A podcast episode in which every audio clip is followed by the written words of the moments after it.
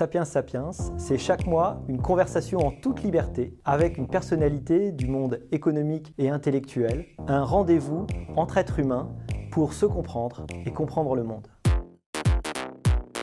Bonjour à tous, bienvenue pour ce nouveau numéro de Sapiens Sapiens.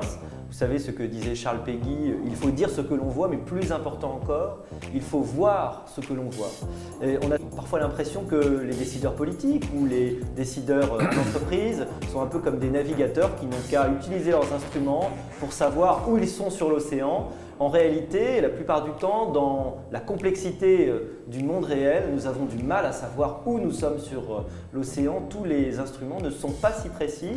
Comment arriver alors à se guider? Comment arriver à guider la société, à prendre les bonnes décisions politiques, les bonnes décisions économiques? Ce sont des questions qui ont l'air complexes mais qui sont absolument fondamentales. Et pour parler de ces sujets, j'ai le plaisir de recevoir un spécialiste.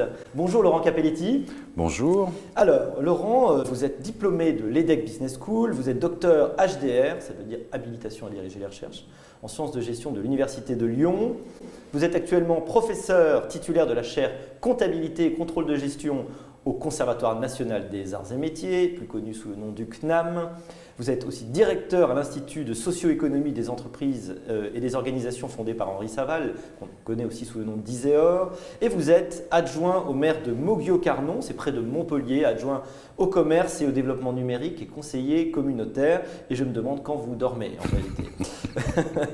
vous avez écrit parmi vos derniers ouvrages La gestion innovante des normes euh, en 2020, euh, Intervention Research en 2018 et vous avez signé plus de 200 papiers mm. de tribunes, papiers académiques euh, en, français euh, et, en anglais. Alors, euh, la question des coûts cachés est l'une de vos spécialités. Est-ce que vous pouvez nous expliquer en quoi consistent ces coûts cachés Peut-être nous donner quelques exemples avant qu'on rentre dans le détail?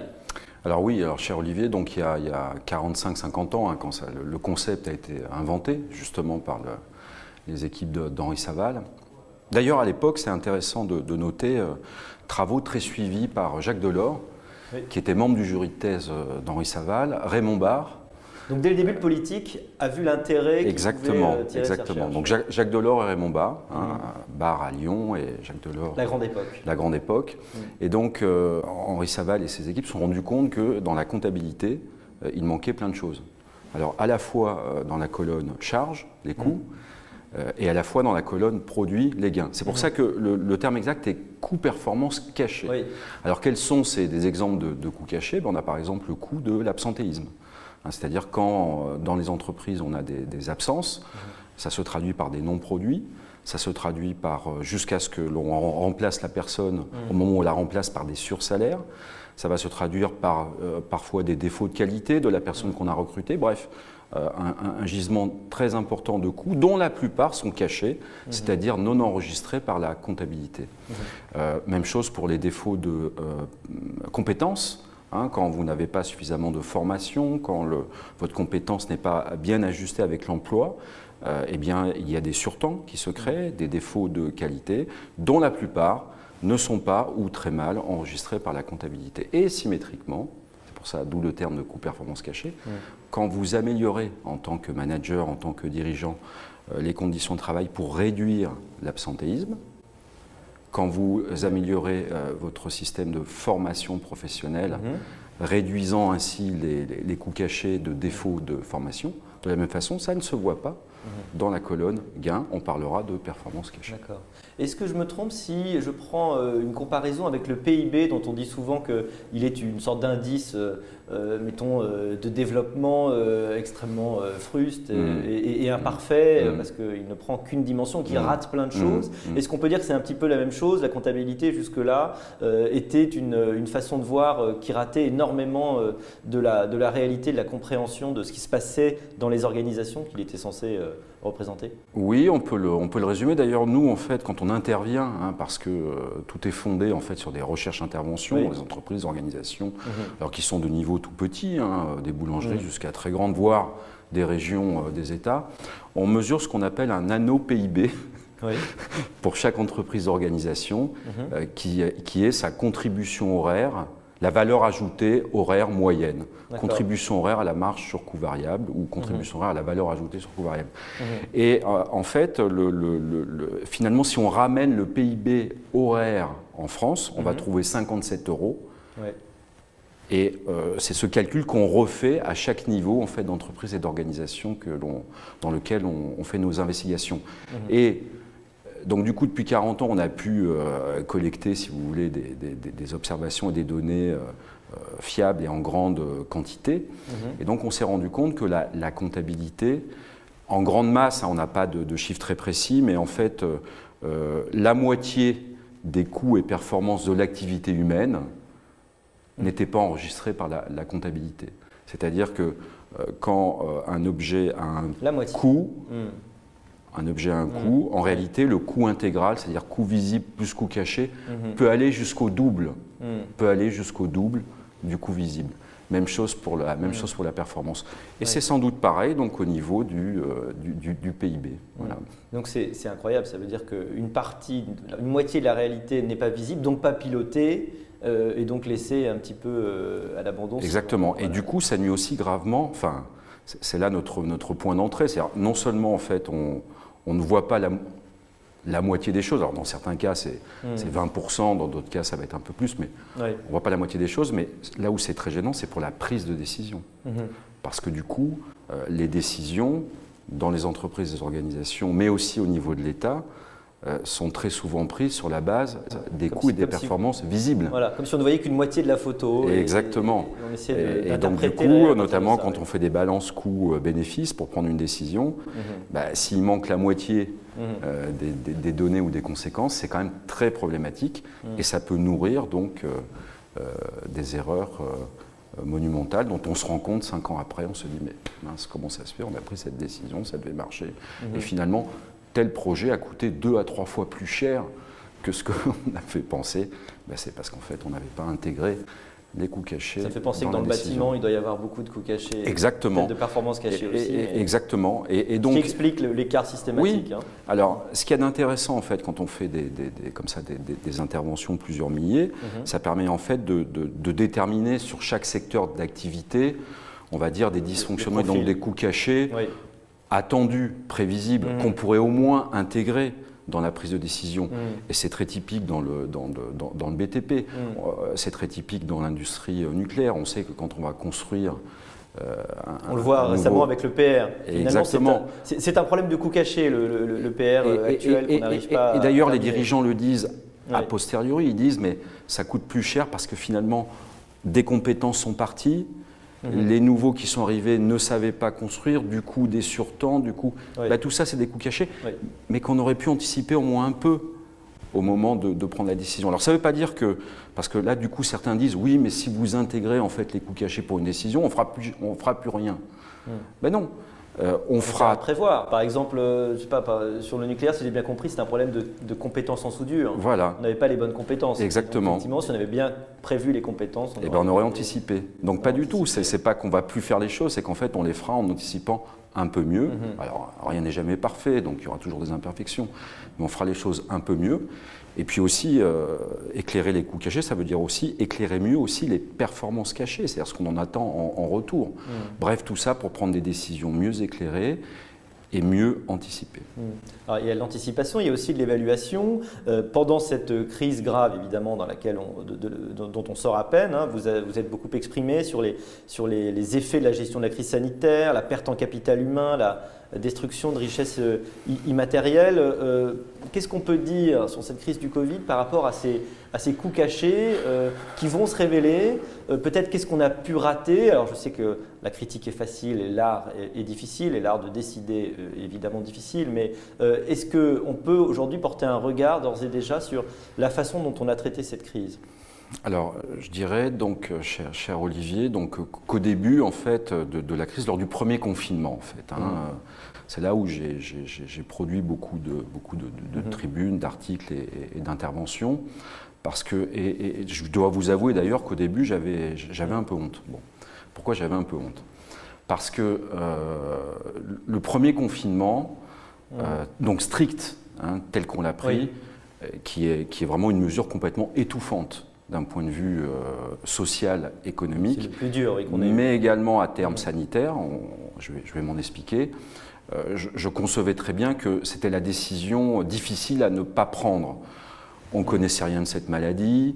euh, les pays qui l'avaient eu avant nous avaient fait ça. Mhm. Bon, bref. Mais en revanche, je me suis dit très rapidement, il ne faudra pas le faire deux fois. Il ne faudra pas le faire deux fois parce que les coûts cachés, Mhm. engendrés par euh, cette mesure, sont monumentaux Oui. et insupportables à terme. Mhm. Et donc, quels étaient ces, ces- ces coûts cachés? Qu'au début, quand la décision a été prise, euh, je veux dire, dont personne ne parlait en fait, hein, bah, c'est euh, par exemple le- le- les coûts. Donc, alors, l'INSEE avait révélé très rapidement le coût visible d'un mois de confinement, c'est-à-dire en fait les arrêts de production, euh, no- notamment. hein. Oui. Ça faisait donc 75 milliards d'euros par mois. Mais là-dessus, il faut ajouter donc les coûts euh, psychologiques, hein, donc euh, l'angoisse de la situation, euh, les temps d'apprentissage, euh, même avec le numérique. On le verra qu'à terme, le travail à distance apporte beaucoup. Oui. Mais au début, temps d'apprentissage, le travail à la maison qu'ont pratiqué beaucoup de gens a été sujet de nombreuses interruptions. Les enfants à la maison, euh, outre le fait d'entraîner à terme donc, euh, des, des disruptions, de, de- de- Mm. des difficultés d'apprentissage, entraîner aussi une difficulté de, travail. Mhm. Les normes sanitaires qui se sont abattues sur un certain nombre de secteurs ont entraîné des surtemps Oui. absolument constants. Bref, tout ça fait que, euh, c'est la fourchette que j'ai donnée, appuyée sur la théorie donc, des, des Mhm. coûts cachés, qui est que le coût visible révélé par l'INSEE pouvait aller jusqu'au double en coût intégral si on incorporait les coûts cachés, c'est-à-dire 150 milliards d'euros par mois, le coût d'un mois de confinement intégral. Et donc j'ai fait ces travaux. D'autres euh, ont dit à peu près la même chose d'une façon différente, Ouais. tant et si bien que, j'allais dire, je vais donner un satisfait site, j'ai apprécié que les confinements qui ont suivi aient intégré euh, ce raisonnement, alors sans aller au bout de la logique, hein, mais aient intégré le fait que si on confinait totalement, oui, Mhm. ça pouvait faire massivement baisser, quoique, Mhm. euh, les, contaminations au plan sanitaire, Oui. mais ça entraînait des coûts sociaux, psychologiques et sanitaires aussi, par exemple les décalages de, de- de soins De des soins, personnes. Oui. qui en termes de coûts cachés, donc de coûts intégral, nous coulaient, Mhm. allaient nous couler. Et, et donc je pense, j'en suis même sûr, que les décisions qui ont été prises après ont intégré ce raisonnement et ont fait qu'on a évolué vers des confinements moins stricts, Oui. hein, plus souples. Euh, à la différence, alors là j'ai été extrêmement étonné en revanche, Mhm.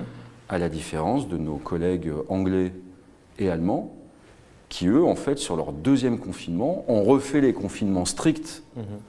que nous avions fait nous la première fois, euh, avec les résultats euh, aussi avec les résultats aussi médiocres que nous Mhm. la première fois. Les Allemands, vous avez vu le- le- le- la Oui. décroissance, hein, de, je crois le, le- le double ou le triple de nous hein, sur le deuxième confinement. Les Anglais, pareil. Mhm. Et en plus, finalement, au bout du compte, avec un effet au plan sanitaire, euh, j'allais dire pas spécialement meilleur. Quoi, hein, Mm. voilà. Donc je dirais, au début, si je devais porter un jugement, au début, on a fait ce qu'on a pu. Euh, on Mm. pouvait difficilement faire euh, autrement que ce qu'on a fait, compte tenu des moyens, des informations, des compétences des hommes, des Français, Mhm. qui, étaient, qui étaient des médecins Oui. qui étaient, qui étaient là. Euh, mais je trouve que pour ensuite les décisions qui ont suivi, il y a eu une intégration Mhm. de ce raisonnement euh, coup caché euh, des décisions qui a été intégrée d'une certaine façon. Et donc, je dirais, euh, on a appris. Je trouve qu'on a, on a progressé. Non seulement on a appris, mais ça a été quelque part une sorte de vérification assez éclatante de la, théorie des, coûts cachés. hein. On a compris, on a fini par comprendre que euh, les morts indirects, malheureusement, pouvaient être au moins aussi importants que les morts directs, ceux qu'on voyait tout de suite et puis ceux qu'on qu'on ne verrait pas après ou qu'on verrait moins, et que euh, naturellement il y avait eu un arbitrage coût-bénéfice Oui. euh, à réaliser, et que le coût euh, économique, c'était aussi du- des, des- coûts humains indirectement. Donc on a, on a fini par le Exactement. comprendre et on a peut-être probablement ajusté le, le- le curseur. Alors parmi ces ajustements, euh, il y a seule l'évolution du travail et des interdictions de télétravail dont, à l'heure où nous enregistrons, on sort à peine, si, je comprends bien les, recommandations ministérielles, mais on est plus ou moins censé encore télétravailler dès que, dès que c'est possible. On avait travaillé, vous vous souvenez, pour l'Institut Sapiens en 2019 sur le coût de l'absentéisme. ça avait été remarqué. Hein, mm. on avait estimé, vous aviez estimé que le mauvais management nuisait au fonctionnement des mm. entreprises et amputait chaque année le PIB de 108 milliards d'euros par an. Alors, euh, faisons le, lien avec ce qui s'est passé depuis le Covid. Est-ce que ça permet, à votre avis, une évolution du management? Hmm. Est-ce qu'on manage différemment à distance? Est-ce que d'ailleurs ce travail à distance va, va, le rester? Euh, Est-ce que euh, c'est une évolution, pour le dire rapidement, qu'il faut déplorer ou dont on peut quand même se réjouir? Alors sur le donc sur le, télétravail, alors je reviens sur l'étude sur l'absentéisme. Mhm. Alors oui, c'est vrai que alors déjà les premiers points à retenir, c'est qu'au Conservatoire national des arts et métiers, sous l'impulsion de, mon collègue et ami euh, Alain Bauer, on a créé une chaire partenariat avec le groupe Alliance. Mhm. Et Alliance donc s'intéresse évidemment euh, aux risques euh, sociaux, dont ceux d'absentéisme. Et donc mhm. ils ont fait des études de leur côté. Euh, du reste, je crois aussi que, enfin j'en suis même sûr, Malakoff Humanis a fait aussi des études sur l'absentéisme, le coût de l'absentéisme, et leurs chiffres rejoignent complètement euh, les nôtres que nous avions été les premiers à révéler. Vrai, grâce à l'Institut Sapiens, on a pu réaliser en fait cette, étude avec mon, collègue euh, Henri Saval, et la fourchette de une centaine de milliards hein, d'euros par an en France, hein, de, de 5%, a été complètement confirmée par toutes les études qui sont sorties euh, par la suite. Donc ça, c'est quand même un, premier point intéressant. Sur le télétravail maintenant, pour répondre à votre question, oui, bien entendu, c'est un formidable vecteur euh, d'amélioration de, performance, de productivité socialement responsable, mhm. puisque les personnes en télétravail retrouvent forcément une autonomie hein, dans leur façon de faire, à condition, il y, y, a ainsi, à condition que le télétravail soit bien manager et négocier dans chaque entreprise organisation qui le mettent en œuvre. Mhm. Alors pourquoi? Ben, En fait, c'est assez facile à, comprendre. Après, on peut faire des mesures. L'étude d'ailleurs de l'Institut Sapiens sur le sujet le montrait très bien. Je commence déjà par si c'est pas organisé. Bah, évidemment, si c'est pas organisé, euh, ça peut créer des, ne serait-ce que des inéquités dans l'entreprise entre mmh. ceux qui euh, y ont droit et ceux qui n'y ont pas droit. Donc ça peut gérer des, conflits. Si les personnes mises en télétravail ne sont pas suffisamment formées euh, en fait au, logiciel et à leur, matériel, bah, évidemment euh, le travail se fera avec des surtemps, mmh. des défauts de qualité qui vont nuire à la fin à la productivité. si les personnes ne sont pas pilotées, le risque c'est l'isolement numérique. Euh, ça peut être même être l'épuisement numérique, puisqu'on se retrouve chez soi à devoir gérer euh, euh, son travail. Donc on mhm. peut être tenté de faire un peu n'importe quoi, c'est-à-dire travailler avant que les enfants se lèvent et finir le travail une fois qu'ils sont couchés. donc au bout de 15 jours. au bout de 15 jours, vous êtes lessivé. Au bout de 15 jours, il n'y a plus personne. Problème de rythme, d'organisation. En revanche, quand c'est bien négocié mm. et quand c'est bien piloté, comme c'est un mode de travail qui conduit naturellement à rompre, mm. quand c'est bien fait, avec le, le, taylorisme en mm. réalité, mm. c'est-à-dire en fait euh, le travailleur posté, euh, surveillé, dont on surveille bien qu'il est là entre 9h euh, et 17h, qui fait bien ses 7 heures par jour, forcément on l'a plus sous la main, il est à distance, donc naturellement il y a une autonomie du, du, télétravailleur, du travailleur à distance qui se fait. Donc ça, c'est en soi très positif. Et ensuite, si c'est bien négocié, quelle dose? Parce que sur certains métiers, euh, la bonne dose, c'est euh, deux jours de présence, trois jours à distance, c'est très bien. Euh, mais dans d'autres, on peut aller jusqu'à trois jours, voire quatre jours à distance, un jour de présence, voire plus. Mmh. Mais dans d'autres, il vaut quand même mieux trois, quatre jours de présence et on se garde une journée à distance pour du travail de back-office, etc., mmh, mmh. etc. Ça dépend des secteurs et des métiers dans les secteurs. En fait, c'est à négocier dans chaque entreprise et mmh. organisation. Là, le grand danger, c'est de ne pas négocier, c'est de, de, de, de, pondre en fait une règle unique. Ça, c'est le premier point. Et deuxièmement, le pilotage. Le manager, comment il pilote ses équipes alors, il ne s'agit pas de les fliquer, euh, on ne va pas rompre avec le terrorisme pour remettre en place un terrorisme numérique. Donc, c'est euh, euh, quelle concertation on fait? Est-ce que c'est une fois par semaine? Est-ce que c'est euh, deux fois par semaine? Est-ce que c'est une fois tous les 15 jours? Avec l'équipe? Hmm. Donc en visio avec l'équipe complété en fait par euh, du pilotage individualisé en cas de question, par exemple. Bon, bref, il y a tout un, management de proximité, mhm. hein, pareil, à, rebâtir et à régler en fonction des équipes. Et quand ça c'est bien fait, eh bien c'est un vecteur extrêmement puissant de gains de productivité, de gains de euh, euh, qualitatif social, mhm. hein, puisque la, personne retrouve un, finalement un enrichissement, une motivation, une motivation. Euh, principalement dû à euh, une réduction de l'absentéisme, effectivement, puisqu'on on se rend compte que euh, les personnes mm. euh, qui bénéficient du travail à distance de façon négociée et bien pilotée ne sont plus absentes. Voilà. Je ne parle pas de présentéisme hein, quand je dis réduction de l'absentéisme. Qui est un autre problème. Hein, qui est un autre problème. Hein.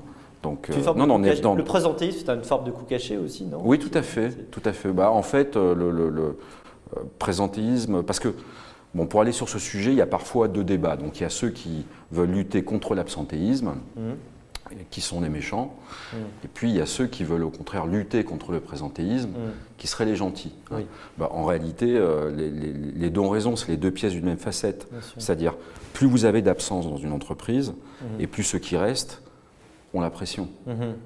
Et, plus ceux qui restent peuvent être... Euh, tenter, euh, où on peut leur mettre une pression sans leur dire de rester, même si euh, ils devraient ne pas être là, puisqu'il n'y a plus personne. Voyez et inversement, moins vous avez d'absence dans une entreprise, et moins vous avez de présentéisme. Voilà. Mmh. Donc c'est les deux pièces d'une même facette. Là, je parle de réduction d'absentéisme orthofonctionnel, c'est-à-dire de bonne réduction d'absentéisme. Donc le télétravail, s'il est apprivoisé, mmh. mais c'est le digital en général, hein, c'est toute l'histoire du, du, digital, la digitalisation si elle est apprivoisée, c'est-à-dire négociée et bien pilotée, est un formidable vecteur euh, de euh, gain euh, de qualité de vie au mmh. travail et de productivité, c'est-à-dire de création de valeur ajoutée, mmh. en particulier par la réduction de l'absentéisme qu'elle produit. Une façon de, réconcilier l'économique et le social. Exactement, sachant que là encore, hein, en réalité, c'est les deux pièces d'une même facette. L'étude relevait très bien aussi les effets euh, structurant pour la France mhm. au sein de ces territoires, effectivement, du, travail à distance. Et là aussi, il y, a, un effet tout à fait intéressant au plan macro-socio-économique, mhm. hein, euh, parce qu'effectivement, euh, le, télé, le travail à distance eh bien, peut permettre en fait de repeupler de redensifier des territoires qui avaient eu tendance. Du, du côté de Montpellier, on, a, on voit des, gens qui vont commencer à travailler. Alors du côté de, alors en, fait, euh, Montpellier alentour, par exemple au Vieux-Carnon, on n'a pas de problématique de, désertification en fait, mhm. hein, ou de, oui, fuite de talent. De toute façon, un endroit qui est. Alors, j'allais vous dire, on a, on a, plutôt la problématique inverse. C'est-à-dire, en fait, on a une croissance démographique et un attrait. C'est pas tout à fait la diagonale du vide. non. Donc, on a plutôt des, des problématiques de euh, le foncier, c'est-à-dire euh, les logements, etc. Euh, mais en revanche, au, travers donc une mission que je fais pour le, plan dont on dira deux mots, si, vous le, si vous le souhaitez, j'ai eu donc des entretiens, par exemple, avec donc des députés des, territoires, le, député Philippe Huppé, notamment, donc qui m'a qui, qui m'a exposé donc des, des, territoires, des, villes dans, en Lozère, donc dans des territoires qui avait plutôt tendance en fait à, euh, avec des exemples. Moins attractif. où effectivement euh, le, travail à distance est une opportunité, en fait de mmh. réattirer des, bah, des, salariés, des travailleurs, des actifs, mmh. hein, qui les logements sont encore peu chers, il y en a beaucoup de disponibles. Je lisais aussi dans la Sarthe, mmh. il y a un mouvement similaire. Hein, euh, dans l'Ouest. Euh, voilà. Donc euh, le télétravail, c'est aussi une opportunité, si donc, vous voyez, si c'est bien géré, une opportunité également pour finalement pour la d'aménagement du territoire d'une certaine mmh. façon, tout à fait intéressante auquel c'est une hypothèse, hein, mais enfin je ne suis pas le seul à le dire, mais je crois beaucoup. oui. oui moi aussi je l'espère. Euh, parmi les, sujets auxquels vous vous intéressez beaucoup, il y a aussi le capital humain. Mhm. Et alors on sait qu'avec la révolution numérique, la, nécessité d'adapter ses, compétences, la formation professionnelle deviennent absolument centrales. Euh, là encore, c'est une source de, coûts cachés extrêmement forte mhm. euh, et un, point sur lequel vous insistez beaucoup, l'adaptation des, formations aux, besoins. D'ailleurs, on, y a mhm. fait allusion hein, finalement avec le nucléaire tout à l'heure. Est-ce que les entreprises sont aujourd'hui aujourd'hui bien dotés pour arriver enfin à adapter les besoins de compétences aux ressources Est-ce que d'ailleurs c'est à elle Est-ce que c'est pas le système éducatif Évidemment, d'ailleurs le thème est concerné, hein, Mm, mm. qui euh, a ce besoin d'évolution très rapide de ses offres de formation pour une économie qui avance euh, euh, à une vitesse extraordinaire?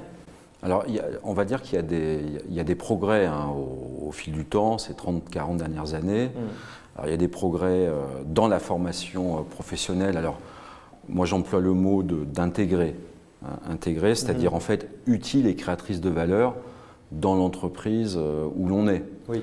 Euh, parce qu'évidemment, vous avez euh, dans les catalogues de formation, vous avez parfois des, des formations en fait un peu, euh, comment on pourrait dire, un peu folkloriques, Oui. on va dire. On se, de- on se demande le, le- le rapport hein, que ça a Mhm. avec. bon, Mhm. donc parlons donc de la formation professionnelle intégrée. Donc il y a eu du progrès. Euh, parce que les dirigeants en fait ont compris au fil du temps, depuis Mhm. les lois justement de l'or sur la formation euh, professionnelle, les syndicats également, euh, dans le secteur de l'artisanat, du commerce, de la restauration, des petites entreprises que je connais également très bien. là aussi, hein, il, y a une, y a eu une prise de conscience au fil du temps. L'allongement des études fait que le salarié français lambda a une Mm. appétence aussi à l'apprentissage qu'il n'avait pas il y a 30, Plus 40 qu'avant, ans. oui. Oui, parce que quand on, quand on fait du bac plus 2, bac plus 3, bac plus 5, on acquiert un- des réflexes en fait d'acquisition de On se connaissances. formera plus facilement Oui. tout au long de sa vie si Oui. euh, effectivement Oui, on a déjà eu. Oui, parce que du coup, il y a, il y a un manque qui se crée de pas l'être. oui, Quand, quand vous avez pris une habitude d'acquisition de connaissances, même minimale, quand ça s'arrête, Mm. bah, au bout d'un an, deux ans, vous vous dites, mais je m'appauvris. D'ailleurs, quand on interroge les salariés, on, on Oui. je m'appauvris, j'apprends rien, Mm, euh, mm. euh, j'ai fait le tour du sujet, euh, etc. etc. Ouais. Donc il y a un manque. Donc tout ça, c'est très positif. L'inconvénient qui reste, c'est euh, que et, et la réforme hein, de la formation professionnelle de la ministre Pénicaud a été très positive, mais euh, elle, elle- elle entraîne une. Voilà, le problème, c'est qu'on a une individualisation de la formation, euh, et globalement, il y a bien sûr Mm. des exceptions. On va dire que la, la formation professionnelle organisée collectivement pour l'entreprise, c'est-à-dire qui fait la jonction, la convergence entre les souhaits individuels et la stratégie de l'entreprise, Mhm. euh, demande à progresser Oui. euh, encore. Voilà, on est encore un peu insuffisant. Le, le dialogue entre les formateurs et, et les entreprises Exactement. qui l'utilisent. euh, Donc du coup, je vais faire, si si je caricature, soit on a le plan de formation euh, qui descend euh, top-down sur le salarié et il, il doit se servir euh, dans quelque chose qui lui est entre guillemets mm, un peu imposé, mhm. soit le salarié en fait bah, sur son appli, enfin choisit une formation qui lui va bien, Mm, mais sans lien spécialement avec la stratégie de l'entreprise. mhm. Donc c'est ce dialogue. Alors nous, on pense toujours pareil, management de proximité au sein de chaque équipe, Oui. hein, entre le manager et euh, ses, ses- ses équipiers, entre le boulanger euh, et ses euh, apprentis, euh, où doit se faire ce dialogue entre bah, qu'est-ce que vous voudriez avoir comme Mm. formation, qu'est-ce qui, moi, manager, m'intéresserait que vous fassiez, pour que ça connecte bien quand même à nos emplois. Et de là, on, fait un cons- une décision consensuelle. en fait. C'est Voilà. ce que fait le CNAM, j'imagine. Alors, Hein, c'est- c'est la spécialité du CNAM. Et nous, c'est notre spécialité. Voilà. Ouais. Notre spécialité, c'est sur des territoires, Ouais. Euh, à, à Paris euh, historiquement, puis ensuite sur l'ensemble des territoires français. C'est effectivement par du dialogue euh, entre les entreprises du territoire, hein, détecter des besoins de, de formation, et ensuite par une écoute euh, des, euh, des, euh, des- des- des- des personnes en demande de formation, eh bien, bâtir des programmes en fait qui vont aller aux entreprises des territoires, Mhm. parce qu'elles ont besoin de ces formations-là, Oui. mais qui vont aussi trouver des demandeurs parce qu'elles correspondent aussi à un intérêt pour, le, pour, le, pour, le, pour les salariés. Ouais, tout à fait. C'est exactement notre métier. Alors justement, on parlait de la fracture territoriale, euh, qui est évidemment un, un coup caché qui est sci- sciemment oublié, et vous avez fait allusion au- au- euh, à l'étude hein, sur les déterminants de la création d'emplois locaux par le Haut Mm. commissariat, Mm. confié par le Haut commissariat au plan. Est-ce que vous pouvez nous en dire plus sur cette, euh, sur cette étude? Est-ce qu'elle est déjà d'ailleurs sortie? Non, alors, je peux, alors justement, alors, elle est en cours de réalisation, donc je ne peux, je peux pas en, En dire, euh, je peux pas en dire beaucoup. Oui, oui. On fera, en fait, elle, elle- elle sera présentée dans sa version finale en septembre. Mhm. Euh, et là, donc, on est après. Alors, on a dans une quinzaine de jours, on fait un, on fait un, avec le plan, on, on leur présente des, des- des résultats liminaire. Je précise que, Ce nous que sommes je fin mai, au moment où nous enregistrons. Parce que ça ne passe pas toujours tout de suite. au moment où... Quand est-ce que ça passera Je ne sais pas encore. Bon. ce que je peux dire, ce que je peux dire, c'est qu'effectivement, la, la, fracture territoriale.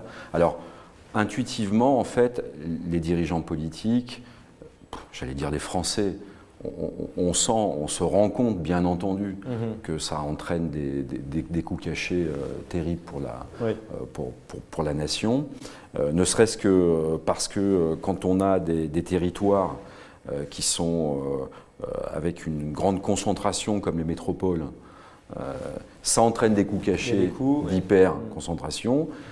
et quand on a des territoires effectivement en voie mm.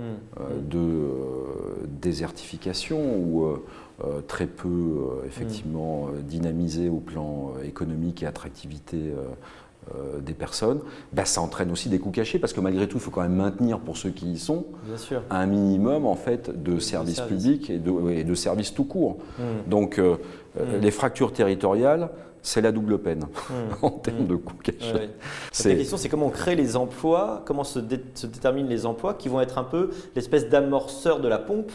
Euh, c'est parce qu'il y a des emplois qu'il va y avoir des gens et donc qu'il va y avoir toute une activité économique, c'est ça l'idée? Alors, c'est là où je vais, euh, mais c'est parce que euh, je, vous connais bien, vous êtes un ami. Hein.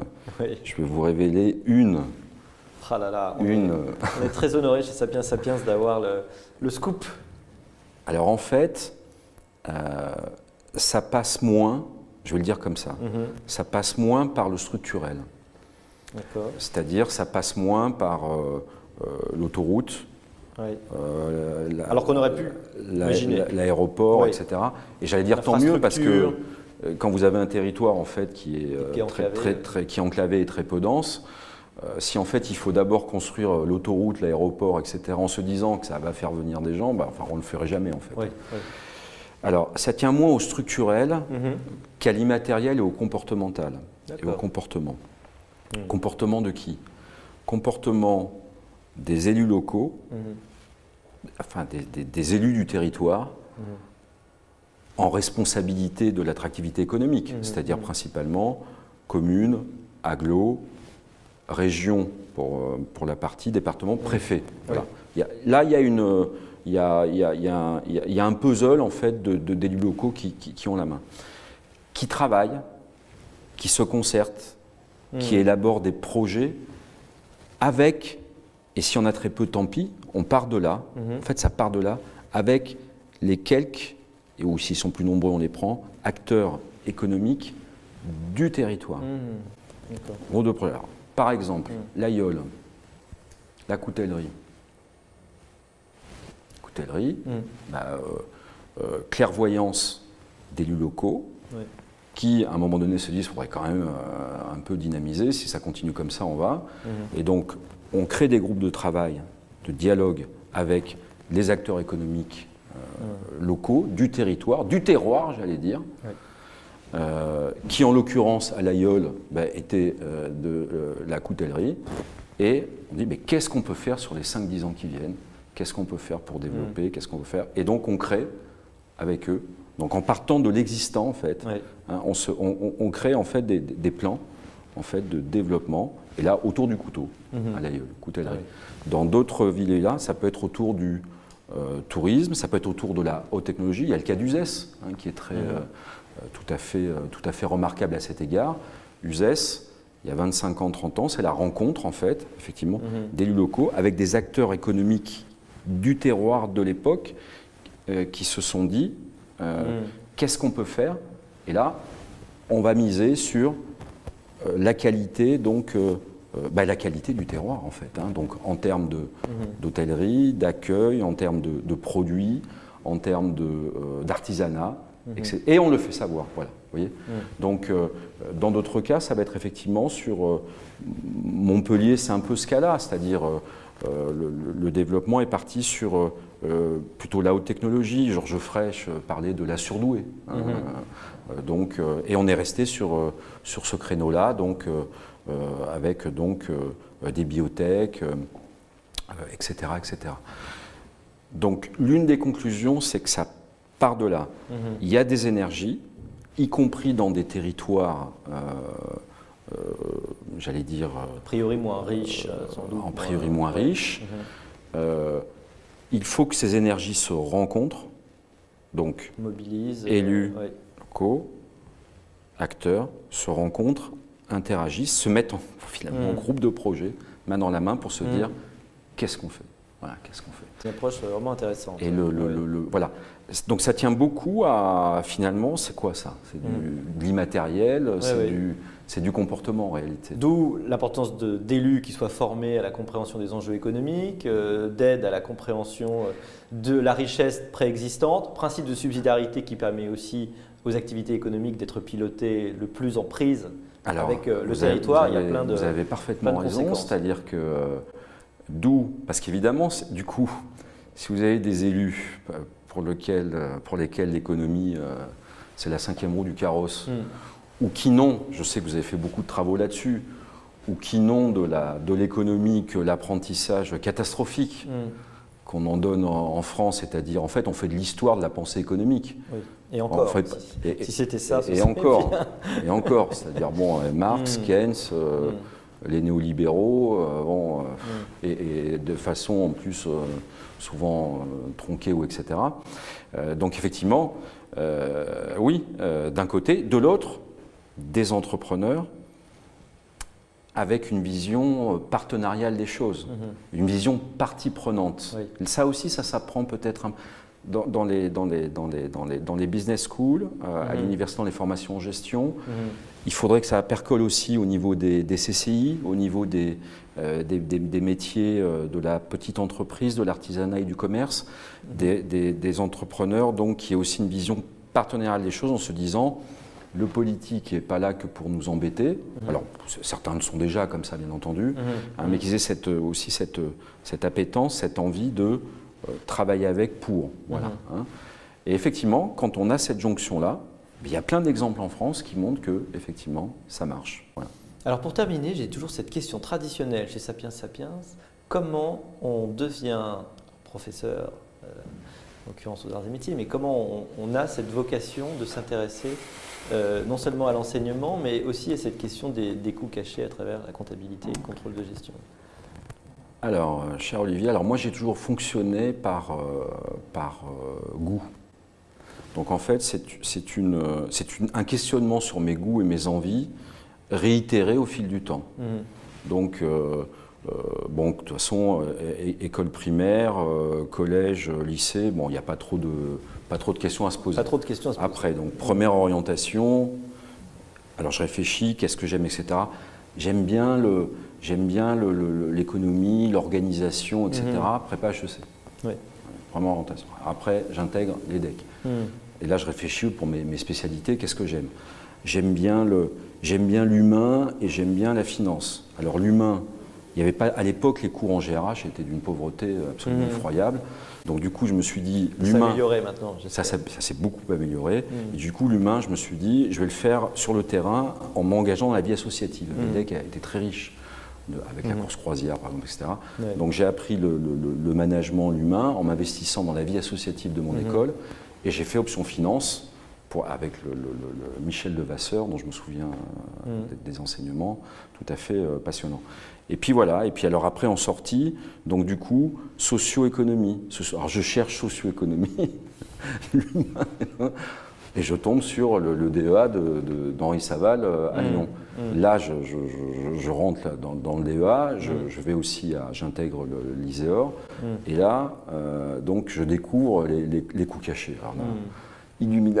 illumination, illumination, épiphanie intellectuelle. Voilà, les, les, coûts cachés des phénomènes sociaux euh, qui ne sont pas reflétés par la comptabilité. Hmm. Pour en être bien sûr, je fais quand même de l'audit financier, hmm. pour être bien sûr que les méthodes d'audit comptable et financière traditionnelles passaient à côté de 50% de la réalité. Je le valide, je fais ma confirmation. Approche scientifique. Approche scientifique. Je le confirme. Je fais une thèse sur le sujet d'ailleurs. Hein, sur une méthode d'audit qui intégrerait justement la, dimension euh, cachée de l'organisation. Et voilà, et après je, suis lancé là-dedans. Mais parce qu'au fond, ça correspond à mon goût, ça correspond à ce que, à ce que j'aime. D'ailleurs, c'est le conseil que je donne à ma fille. Voilà pour choisir, on saurait mieux choisis ce que tu aimes. Ouais. Fais tellement mieux les choses par passion. Exactement. Merci beaucoup, Laurent Capelletti. Merci, cher Olivier.